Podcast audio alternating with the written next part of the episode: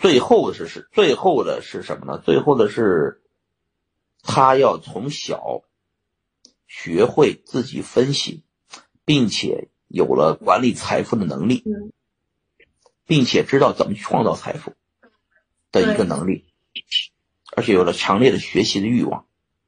这个过程中，呃，就是你就不用发愁他未来赚不着钱，他养活不了自己，总不用考虑他将来肯定是独立能力很强的一个人。所以，对于 B 二代，我们现在能做的事情是什么呢？就是从小培养他对数字货币的兴趣，对这个比特币的兴趣，通过这一件事情来培养成他对整个新事物的兴趣。因为我们像比特币到现在为止玩的人也是非常少的一波人群。让你的孩子现在玩，就培养下一代，对吧？对这这这这个不同的人，我们不同的建议吧。刚才跟你说的这几种人的情况，就是这个情况啊。嗯，那，哎，您可以把你孩子那个画的那个呃比特币的那个形象给大家看一看，我觉得特别好看，很可爱。我觉得您大女儿太有才华了，有这方面的天赋。我觉得可以给网友来看一看，网友把它做成呃表情包啊，或者说做成贴纸，对吧？然后大家贴在行李上啊，贴在笔记本上啊，我觉得都是可以。我说实话，这个不满意我家闺女，老大现在教老二、老三，嗯，带他们上课，嗯，在家里最最近是自学嘛，确实是，确实是有进步。嗯嗯嗯。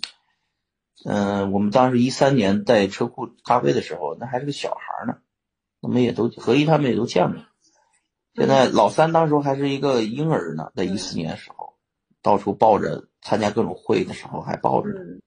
现在老三都已经，嗯，六岁了，马上五岁了，六六岁了，嗯，很快呀，真是太快了。哎呀，所以说我我现在来美国，你说我干嘛呢？我告诉你，我就一个目标，生孩子，生，啊，有点不停的生孩子。呃，大概给你们说一个计划啊，就是我跟我媳妇儿是希望拿出这个，呃，大概一百万一百万到两百万美金，全部用来生孩子和养孩子，造人计划。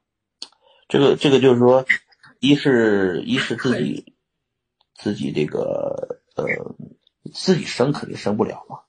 你想生二十个二十个孩子多累啊，老婆也生不了那么多孩子，两一年一年一个，那那那成了那成了那个什么了，对吧？我们现在肯定是用最新的医疗技术。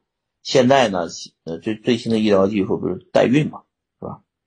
代孕呢，现在大概是五万美金吧，因为很多人呃，这个这个在美国都是找着代孕啊。这个模式呢，我想明白，比特币最后我一定不会留留太多，我都是希望把这些币换成生命，换成钱，啊不，换成未来的财富，就是生命，就是钱啊，未来的钱是什么？就是孩子，未来的财富是什么？就是人，嗯，也就是我要判断的是。这个疫情过后，尤其会发生的变化。以前我就要说生孩子，但是我们不是总结的不是很很很那个什么。疫情过后，一定很多人会认知到，我我生孩子才是最重要的。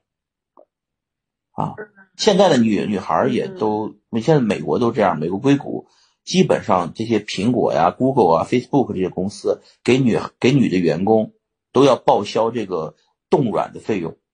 就是你比方说你公司上班是吧？但是万一到了三十多岁生不了，但是这个卵的质量下降怎么办？所以他们现在二十多岁的女孩公司报销，大概是一万五到两万美金，这些钱都是这些公司报销，然后给女孩们就冻卵了。这个时候的卵的质量都是非常好的啊，冻卵啊，包括代孕啊，时代变了，就是说代孕业务也都越来越就是呃普及了。是吧？合法的，在美国都是啊。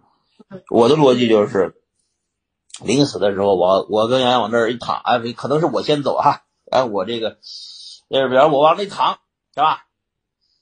这个，呃，这个这个孩子们先进来，啊，孙子们都在外面，外甥们都在外面等着，孩子们进来的一个一个进，是吧？